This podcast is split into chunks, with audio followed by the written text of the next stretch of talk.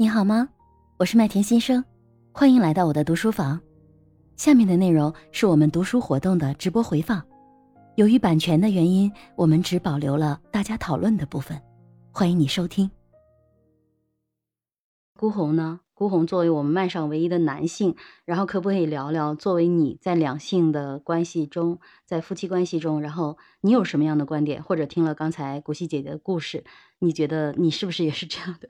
呃，麦田你好，各位朋友大家好，我一直在听，今天这个气场有点弱，有点阴盛阳衰，啊，我呢颤颤巍巍的表达一下啊，我觉得男人嘛，男人和女人最大的区别，男人他是永远在路上啊，他在追求，他比较注重存在感啊，注重这个过程啊，所谓男人要立起来啊，好面子，追求实践，去开创，女人呢比较注重这个。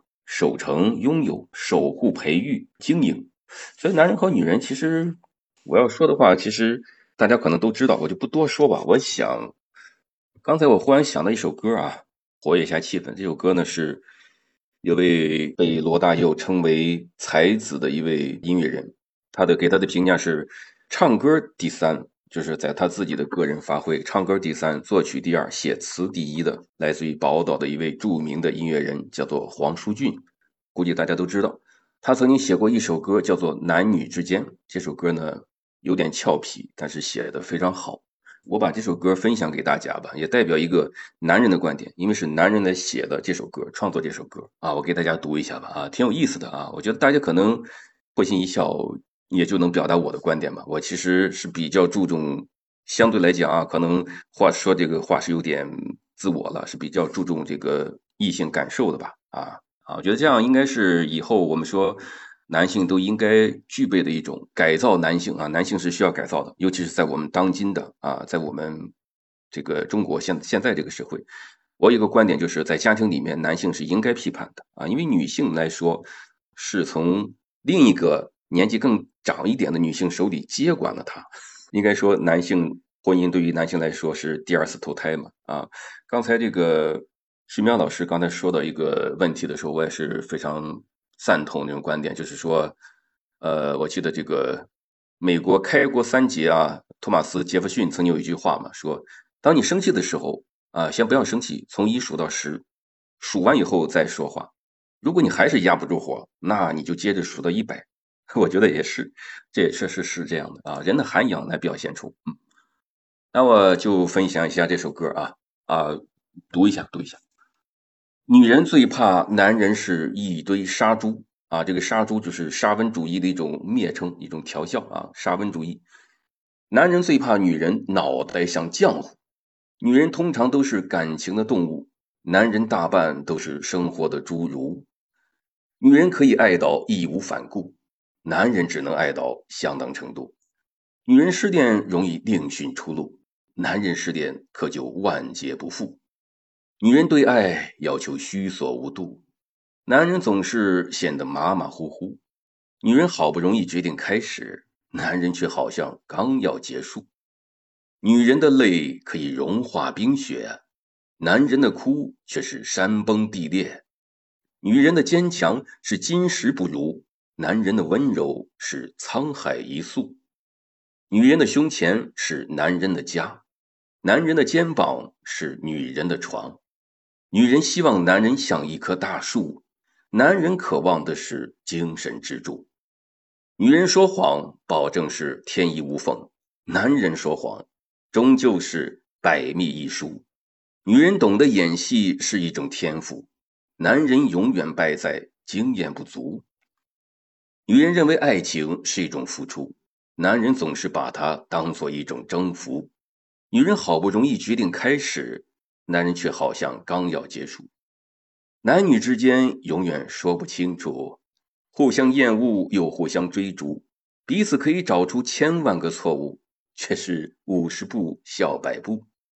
啊，这个其实表达的是一种爱情的一种调侃，那种游戏嬉戏的一种。一种表达啊，呃，但是我们说，爱情、婚姻、家庭是不可切断的一种联系啊，一种延续或一种演进。所以我以这种表达男女之间从爱情开始的一种关系，来表达我的一个立场吧。其实也是，呃，不言惨惨啊，希望大家多多批评吧。谢谢。天地一孤鸿啊，特别会玩儿，只可惜啊，我没有听到你唱啊，什么时候能唱给我们听就好了？是不是掌声不够，再多点掌声就可以再唱给我们听了？嗯，我只能说，然后大家麦姐，你真的是一个好的主持人。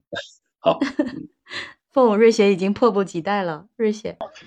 同意麦田的提议。一个歌是读的吗？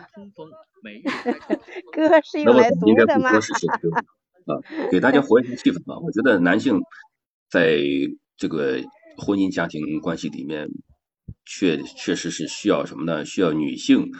这就相当于说，我们作为一个家族，如果是一个公司的话，一定是女性作为一个主力啊，一定在打造男性、塑造男性。很多人都会说，这个男性结了婚之后就就不一样了啊。确实，从我们老家山东老家的传统来讲，就是这个男人没有结婚、没有生孩子，他永远是孩子啊，他就不是真的男人。就是年龄再大，大家不会不会真把你当回事儿啊，可以这么讲啊。好，我就说这些啊，感谢大家听我废话。我嗯最近经常在群里 看你们几个男人在说男人至死是少年。刚才，嗯、我听到你就是在读的话，其实我也感受得到那种调侃，但是还有一点点的无奈，因为我们今天的主题其实也是说男人的思维，为什么男人容易情绪失控，就是在这个生理上面同样的生气，可能男人分泌的肾上腺素它要比女人要强要多。那其实我理解，如果从这个科学的角度，或者是从生物学的角度来说，因为男性他在过去在这个远古时代，可能他需要去更多的从事体力去保护别人啊，所以可能对他来说，他需要有更强的爆发力，在遇到危险困难的时候，那这个就会让他呃分泌更多的肾上腺素。但是同时我们也知道。肾上腺素它其实是一种毒药，它除了说短时间呢会呃让我们的身体一些反应，它可以爆发一些超常的能力力量之外，但是它同时它长期积聚在身体之内，也会产生很多的病变。